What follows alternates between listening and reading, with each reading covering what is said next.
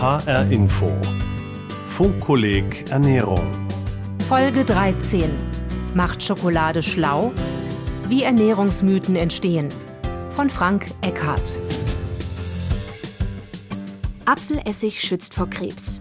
Zucker macht süchtig, dunkle Schokolade hilft beim Abnehmen.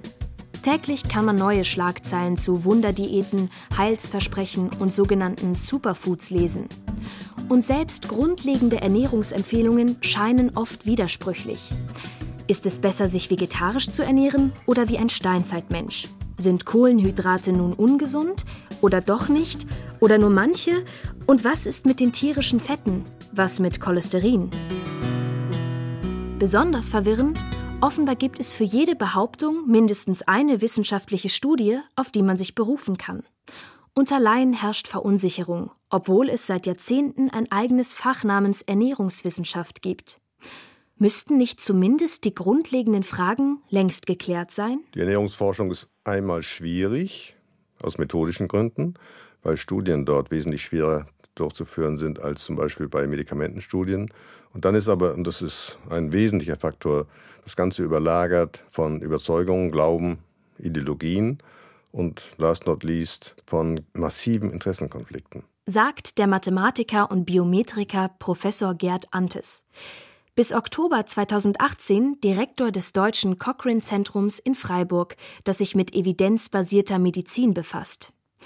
In der evidenzbasierten Medizin geht es darum, systematisch alles verfügbare Wissen über bestimmte medizinische Themen zusammenzustellen und kritisch zu bewerten. Und dazu gehört auch der Bereich Ernährung.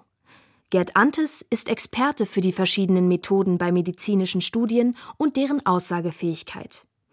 In der Medizin, erläutert er, wird üblicherweise eine Fragestellung mit Hilfe einer sogenannten Interventionsstudie geklärt. Da kann man einfach zwei Gruppen nehmen und die eine Gruppe mit dem neuen Verfahren oder dem neuen Medikament behandeln und die andere mit dem alten oder eben gar nicht. Das nennt man dann Placebo. Und das kann man durchhalten, weil dort das Interesse eine Studie sauber durchzubringen, bei den Patienten außerordentlich hoch ist. Ein vereinfachtes Beispiel. Bei einer Medikamentenstudie schlucken beide Gruppen täglich eine Tablette. Die eine Gruppe bekommt den Wirkstoff, der getestet werden soll, die andere eine wirkungslose Pille. Beide Gruppen wissen nicht, welche Art von Tablette sie bekommen. Sie sind verblindet, sagt man. Nach einem vorher festgelegten Zeitraum, zum Beispiel zwei Monaten, wird überprüft, wie sich die Behandlung ausgewirkt hat. In der Ernährungswissenschaft ist ein solches Vorgehen in vielen Fällen nicht möglich. Es sei unrealistisch, von einer zufällig zusammengestellten Gruppe eine bestimmte Ernährungsweise zu fordern und zu erwarten, dass die Teilnehmer sich dauerhaft daran halten. Es ist praktisch unmöglich oder zumindest wesentlich schwieriger, jemanden dazu zu bringen, jetzt über Wochen oder sogar Monate, sich ganz, ganz strikt an Ernährungsvorgaben zu halten. Wir leben heute viel zu spontan, gerade was die Ernährung angeht, sodass wir diese Trennung zwischen diesen beiden Gruppen nicht hinkriegen. Und deswegen kann man das nicht experimentell machen. Denkbar, so Antes, wäre das nur bei einer kurzfristigen Intervention. Wenn ich das unter Überwachung für ein, zwei oder wenige Wochen machen kann, dann kann es Erfolg haben, dass die Leute dass sich wirklich daran halten an diese Ernährungsempfehlungen. Aber meistens ist es ja so, gerade bei so grundsätzlichen Sachen der Ernährung, wie zum Beispiel die sogenannte mediterrane Ernährung, die Effekte sind nicht innerhalb von Wochen zu erzielen, sondern es geht ja darüber, dass von Kind auf völlig anders gegessen wird und ernährt wird. Und damit entscheidet das praktisch aus. Insbesondere wenn es um den Zusammenhang von Ernährung und chronischen Krankheiten geht, müssen Ernährungsforscher auf andere Studienarten zurückgreifen, die unter dem Begriff prospektive Beobachtungsstudien zusammengefasst werden. Dabei wird eine Gruppe von Personen, eine sogenannte Kohorte, oft über viele Jahre beobachtet.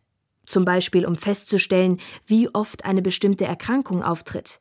In einer Kohortenstudie werden zwei oder mehrere Gruppen miteinander verglichen, deren Ernährung sich in bestimmten Punkten unterscheidet. Beispielsweise ist die eine Gruppe Fleisch, die andere nicht. Dann kann untersucht werden, wie sich der Gesundheitszustand in beiden Gruppen über die Jahre entwickelt, ob und woran die Teilnehmenden erkranken und wie viele von ihnen sterben. Bei diesen Beobachtungen gibt es unglaublich viele Fehlermöglichkeiten, die dann dazu führen, dass wir bei der gleichen Fragestellung heute das Ergebnis bekommen und morgen genau das Gegenteil. Mögliche Fehler können bei der Befragung von Teilnehmern und Teilnehmerinnen auftauchen. Sie werden zum Beispiel gefragt, wie viel sie von einem bestimmten Lebensmittel in den letzten drei Monaten gegessen haben. Und auch diese Selbstauskünfte sind extrem fehlerhaft. Man erinnert sich eigentlich nicht richtig daran, was man in den letzten drei Monaten genau auch quantitativ zu sich genommen hat. Eine weitere Fehlerquelle sind unbekannte Faktoren, die das Ergebnis verfälschen, sogenannte Confounder. Wenn man beispielsweise herausfinden will, ob mediterrane Ernährung die Häufigkeit von Herzinfarkten und Schlaganfällen beeinflusst, kann man zwei Gruppen definieren und beobachten.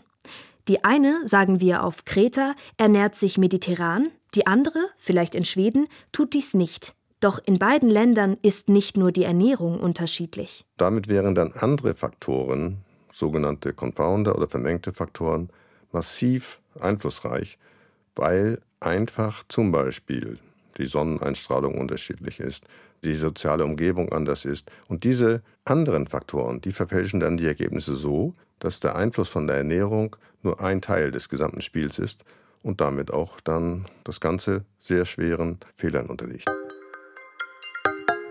Können Ernährungsstudien also grundsätzlich keine gültigen Aussagen treffen? Doch, sagt Gerd Antes, aber das Studiendesign und alle möglichen Fehlerquellen müssen sehr genau berücksichtigt werden, wenn man die Qualität und Aussagekraft einer ernährungswissenschaftlichen Studie beurteilen will.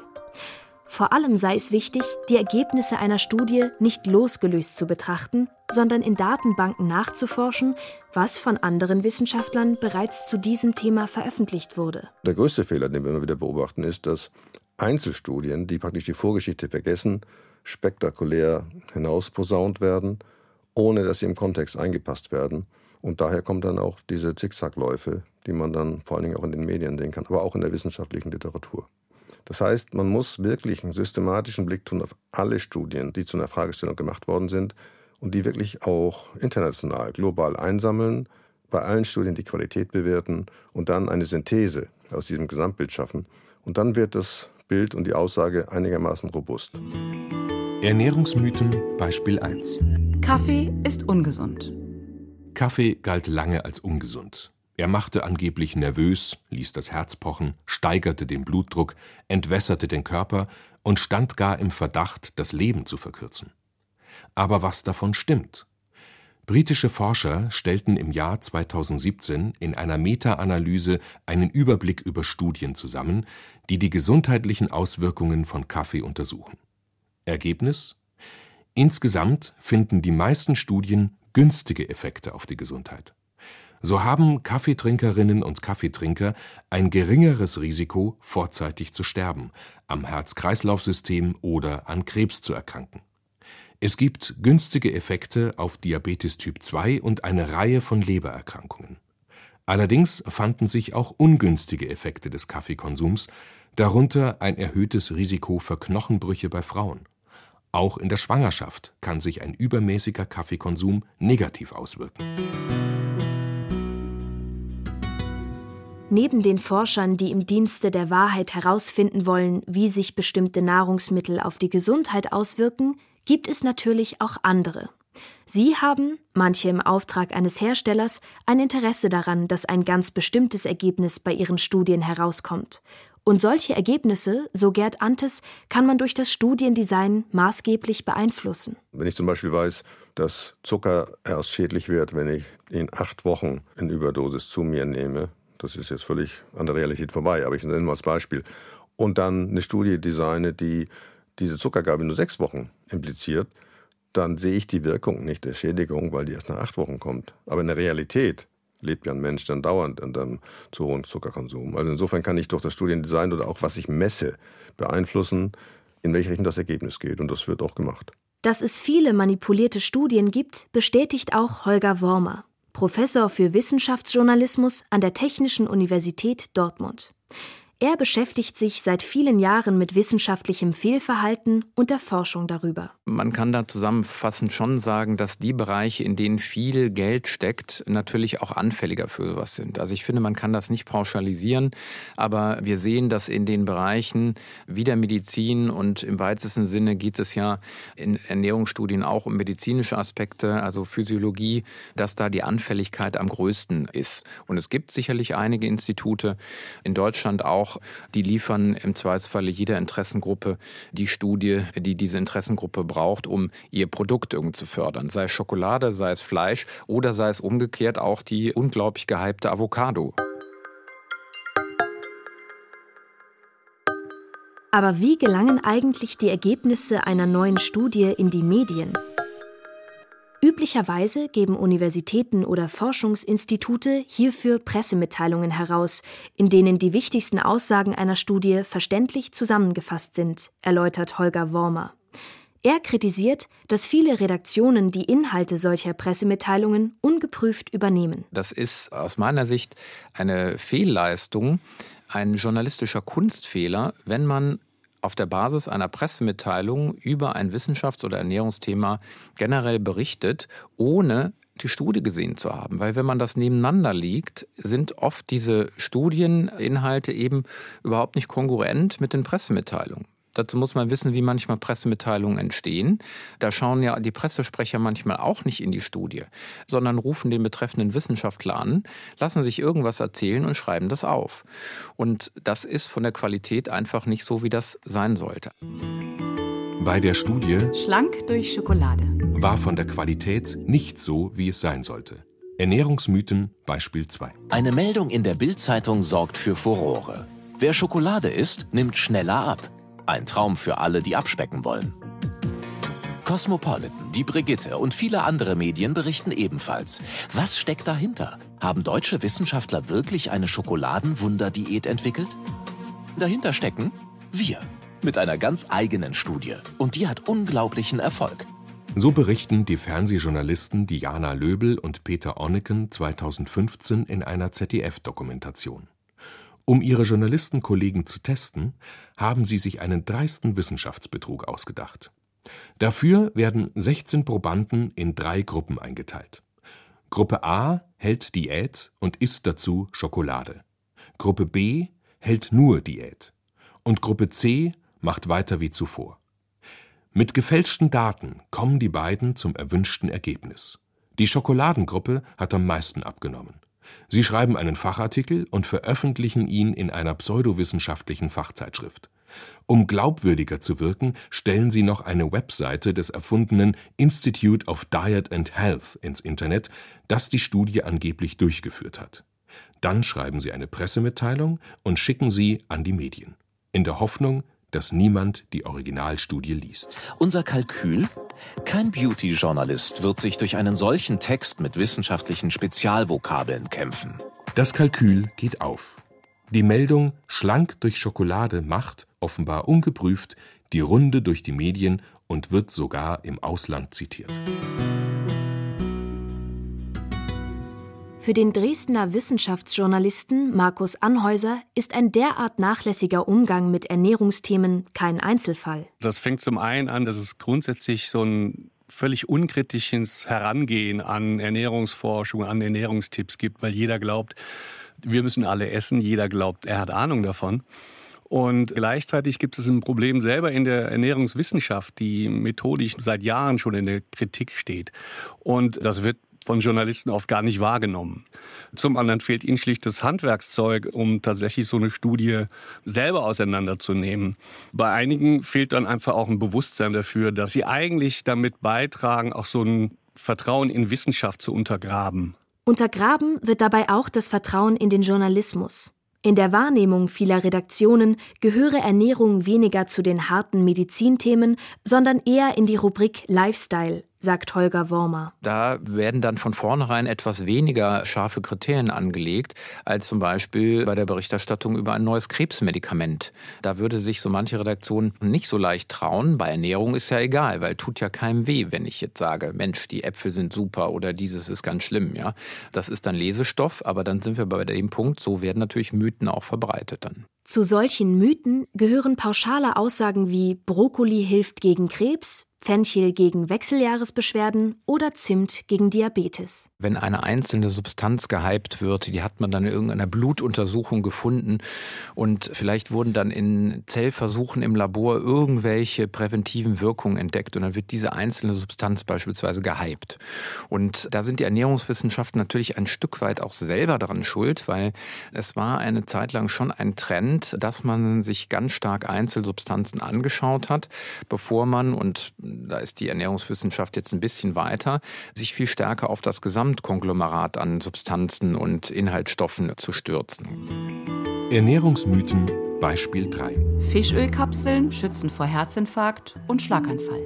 Zu den gehypten Einzelsubstanzen gehören auch die sogenannten Omega-3-Fettsäuren. Sie kommen sowohl in pflanzlichen Lebensmitteln, wie zum Beispiel Walnüssen, als auch in Fisch vor. Omega-3-Fettsäuren sind unentbehrlich. Um gesund zu bleiben, müssen wir eine gewisse Menge über die Nahrung aufnehmen. Sie werden aber auch als Nahrungsergänzungsmittel, oft als Fischölkapseln, angeboten. Vor allem im Internet werden solche Produkte immer wieder mit Aussagen wie zum Schutz vor Herzinfarkt und Schlaganfall beworben. Um den Effekt von Omega-3-Fettsäuren auf die Gesundheit zu untersuchen, werteten britische Forscher insgesamt 79 Interventionsstudien mit über 110.000 Probanden aus das Ergebnis: Die zusätzliche Einnahme von Omega-3-Kapseln führt nicht zu weniger Herzinfarkten und Schlaganfällen. Fazit: Solche Nahrungsergänzungsmittel allein sind vermutlich für das Verhindern oder das Behandeln von Herz-Kreislauf-Erkrankungen nicht nützlich. Auch in anderen sogenannten Meta-Analysen, in denen mehrere Einzelstudien ausgewertet werden, ist der Zusammenhang nicht eindeutig belegt Gehypte Einzelsubstanzen, unkritische Herangehensweise, fehlendes Handwerkszeug. Sind die meisten Journalisten überhaupt in der Lage, eine ernährungswissenschaftliche Pressemitteilung und die dahinterstehende Studie richtig zu beurteilen? Der Großteil der Journalistinnen und Journalisten in Deutschland ist dazu nicht kompetent genug. Das würde ich ganz klar so sagen. Meint Holger Wormer. Aber es gibt auch ganz hervorragende Kolleginnen und Kollegen im Medizinbereich und auch in der Berichterstattung über Ernährung. Die gehen den Sachen auf den Grund, die beleuchten die, die holen zweite Meinungen ein, die recherchieren Interessenkonflikte. Solcherlei Fähigkeiten lassen sich seiner Ansicht nach entwickeln und lernen. Und zwar schon mit relativ kurzen Schulungen. Holger Wormer lehrt in seinen Seminaren, wissenschaftliche Studien zu analysieren ohne dass man dafür allzu viel von Mathematik verstehen müsste. Man muss wirklich nur so Fragen stellen, wie groß war eigentlich die Teilnehmerzahl in der Studie? Ist diese Teilnehmerzahl geeignet, um eine ganz kleine Wirkung zu messen oder bräuchte man da nicht womöglich mehr Leute dazu? Gibt es andere Einflussfaktoren, die schon erwähnten Confounder, die man rausrechnen muss? Wer hat die Studie finanziert? Welche Interessenlagen stehen dahinter? Wurde die Studie in einem hoch angesehenen, begutachteten Fachjournal veröffentlicht? Das alles, wenn man das hinterfragt, damit hat man keine hundertprozentige Sicherheit.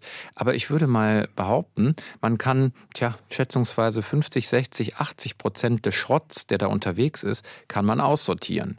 Und das wäre schon eine erhebliche Verbesserung, die in vielen Redaktionen mit relativ wenig Aufwand zu leisten wäre.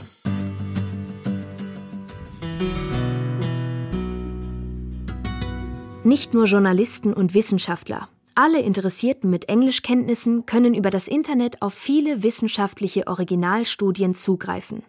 Dazu gibt man beispielsweise in der Suchmaschine Google Scholar den Titel der Arbeit oder die Autorennamen ein. Kostenlos ist zwar meist nur die Zusammenfassung einer Studie, der sogenannte Abstract, aber auch der kann schon aufschlussreich sein. Wie gut wissenschaftliche Ergebnisse in den Medien dargestellt werden, wird seit 2010 im Projekt mediendoktor.de der TU Dortmund untersucht.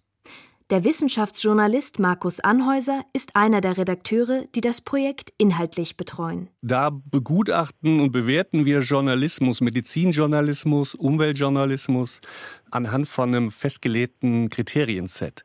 Wir machen das selber als Journalisten. Wir sind ein Team von 30, 40 Journalisten, die in ganz Deutschland sitzen, die als Gutachter fungieren. Und ich bin Redakteur, der dann zum Beispiel Artikel aussucht, die wir bewerten.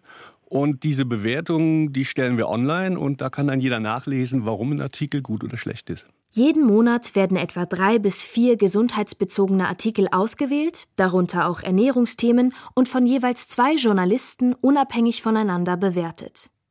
Zu den insgesamt 13 Kriterien zählen unter anderem folgende Fragen. Gibt es neben der Pressemitteilung eine weitere Quelle? Wurden im Artikel mögliche Interessenkonflikte offengelegt? Versucht der Artikel die Qualität der wissenschaftlichen Belege einzuordnen? Alle Antworten auf diese Fragen werden online veröffentlicht. So kann sie jeder und jede Interessierte nachlesen. Wir erklären bei jeder Artikelbewertung sehr genau, warum wir finden, dass ein Kriterium erfüllt oder nicht erfüllt ist. Also zum Beispiel, wenn es bei Medikamenten um den Nutzen geht, da sagen wir, das Kriterium ist nicht erfüllt, weil der Nutzen, also das, was das Medikament bringen soll, zum Beispiel gar nicht in konkrete Zahlen gefasst ist. Oder das Thema Risiken und Nebenwirkungen wird überhaupt nicht angesprochen. Oder es gibt nur eine Quelle, also einen Experten zum Thema. Das sind alles so Aspekte, die auch einem Leser oder einer Leserin helfen, so einen Artikel einzuschätzen. Zukünftig soll der Mediendoktor auch eine eigene Rubrik mit Ernährungsthemen erhalten. Daran wird zurzeit gearbeitet. Wer heute als Laie nach verlässlichen und aktuellen Informationen über Ernährung sucht, dem empfiehlt Markus Anhäuser noch einige weitere Quellen. Zum einen sind Seiten der Verbraucherzentralen da ganz hilfreich, aber es gibt auch das Bundeszentrum für Ernährung. Da wird man sicherlich fündig, bei der DGE wird man sicherlich fündig. Es gibt in Österreich eine Seite, die nennt sich Medizin Transparent.at. Die gucken sich an, wie ist denn die Evidenz zu bestimmten Behauptungen in den Medien? Also wenn es irgendwie heißt, Möhren schützen Schützen gegen Krebs. Es geht gerade durch die Medien. Wie kommen die da drauf und wie ist denn tatsächlich die Studienlage dazu und erklären das? Seriöse Institutionen können also dabei helfen, im Durcheinander der unterschiedlichsten Ernährungsempfehlungen die Spreu vom Weizen zu trennen, sagt der Statistikfachmann Gerd Antes. Da muss man sich dann doch tatsächlich mal ein bisschen hineinknien. Das kostet Zeit, kostet Aufwand, aber es ist möglich. Fazit: Falsche oder verzerrte Ernährungsmeldungen entstehen jeden Tag neu, sei es in der Wissenschaft selbst oder in den Medien, sei es aufgrund von fragwürdigem Studiendesign, geschönten Ergebnissen oder Inkompetenz im Umgang mit Informationen. Für Verbraucherinnen und Verbraucher auf der Suche nach vertrauenswürdigen Ernährungstipps heißt das, nichts unkritisch glauben Schon gar nicht Berichte über neue Wunderdiäten, Heilsversprechen oder Superfoods und im Zweifelsfall bei vertrauenswürdigen Institutionen nachschauen oder nachfragen. Und davon gibt es einige, von Cochrane bis zu den Verbraucherzentralen. Macht Schokolade schlau? Wie Ernährungsmythen entstehen. Folge 13 des HR Infofunkkollegs Ernährung. Autor Frank Eckhardt, Redaktion Judith Kösters. Diese und alle bisherigen Folgen finden Sie zum Nachhören auf der Funkkolleg Webseite und in der ARD Audiothek.